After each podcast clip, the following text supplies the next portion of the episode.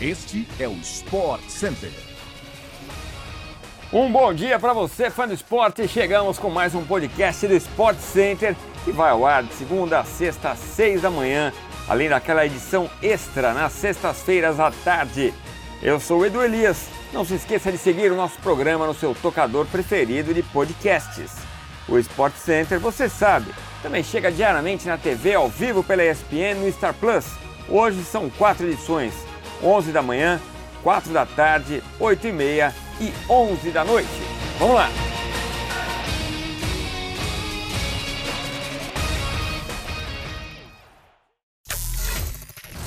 O ex-jogador Juninho Pernambucano voltou a fazer críticas ao técnico Rudi Garcia, comandante do Al Nasser, o novo time de Cristiano Ronaldo. Em entrevista ao portal português Mais Futebol, o brasileiro disse que Rudi fará de tudo para se tornar amigo do craque português. Juninho Pernambucano trabalhou por dois anos com Rudi Garcia no Lyon.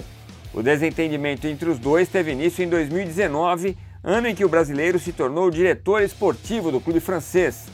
No mês de outubro da mesma temporada, Rudi Garcia virou técnico da equipe. Segundo Juninho, o treinador não sabe lidar com nada. Em maio de 2021, Rudi Garcia disse que tinha relação difícil com Juninho. O treinador reclamou da falta de respaldo e afirmou que o ex-jogador se mostrava insatisfeito quando os brasileiros contratados por ele não eram escalados.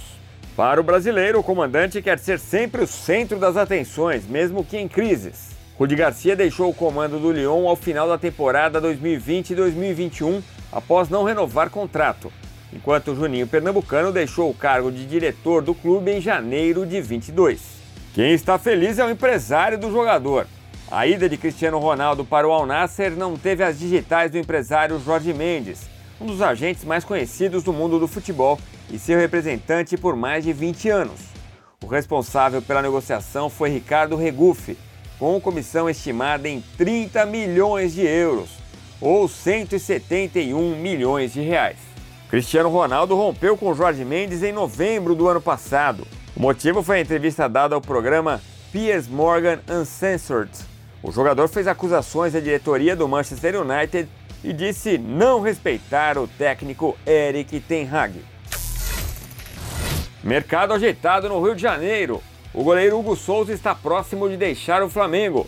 Os japoneses do Vissel Kobe, que já haviam feito proposta por empréstimo, mudaram o modelo de negócio e avançaram na negociação.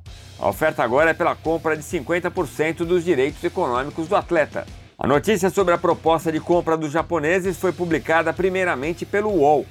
Com todas as partes interessadas no acordo, a transferência deve ser finalizada em aproximadamente 8 milhões de reais. Hugo, de 23 anos, profissionalizou-se em 27 de setembro de 2020, quando teve atuação de muito destaque contra o Palmeiras. No empate por 1 a 1, o Flamengo foi representado majoritariamente por garotos após forte surto de Covid-19 no clube. Como o Flamengo trabalhava num primeiro momento com a possibilidade de empréstimo, a oferta japonesa não foi interessante porque o clube queria colocá-lo no futebol europeu de olho numa possível valorização e também numa possível futura venda. Como os japoneses resolveram fazer proposta pela compra, o Flamengo já viu com outros olhos e está perto de vender uma de suas crias.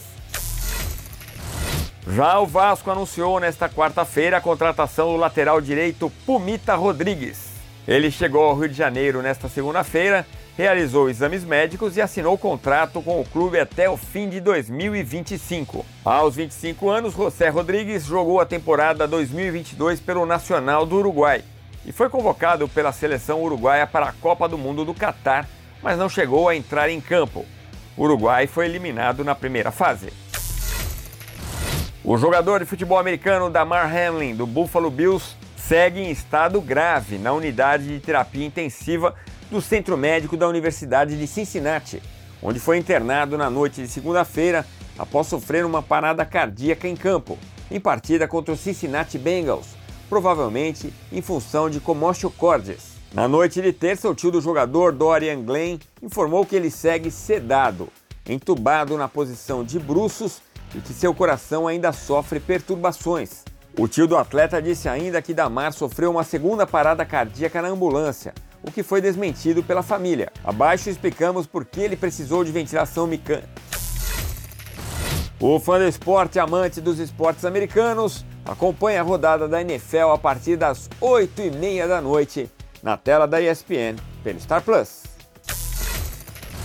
E assim chegamos ao fim de mais um podcast do Sport Center. Voltamos nesta sexta-feira no seu agregador favorito de podcasts. Valeu pela companhia, abraço, até mais.